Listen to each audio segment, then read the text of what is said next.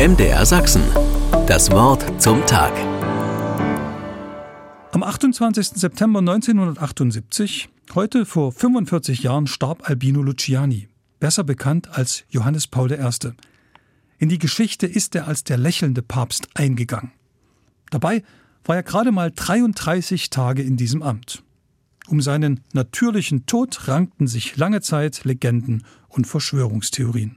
Albino Luciani stammte aus armen Verhältnissen in Norditalien.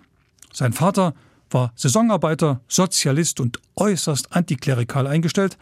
Seine Mutter war streng katholisch und zog ihn mit seinen drei Geschwistern und zwei Stiefschwestern auf. Über seinen Berufswunsch, Priester zu werden, war sein Vater nicht sonderlich begeistert. Aber er respektierte ihn. In einem Brief schrieb er seinem Sohn Ich hoffe, dass du, wenn du Priester wirst, auf der Seite der Armen stehst denn Christus war auf ihrer Seite. Albino wollte Dorfpfarrer werden. Das klappte aber nur kurz. Schnell machte der pfiffige und kluge Theologe Karriere. Gerade mal zwei Jahre war er Kaplan in seinem Heimatort. Und dann gibt es bei ihm circa alle zehn Jahre einen gewaltigen Karrieresprung. Schon als 25-Jähriger wurde er Vizerektor eines Priesterseminars, lehrte Dogmatik und promovierte nebenbei zum Doktor der Theologie. Zehn Jahre später wurde er Generalvikar, salopp gesagt, Cheforganisator eines Bistums. 1958, wieder zehn Jahre später, wird er selbst Bischof. 1969 dann Patriarch von Venedig.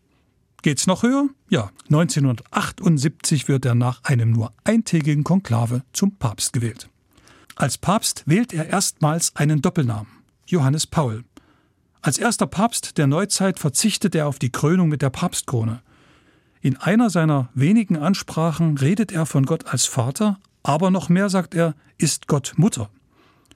Durch sein freundliches Auftreten gewinnt er schnell Sympathien.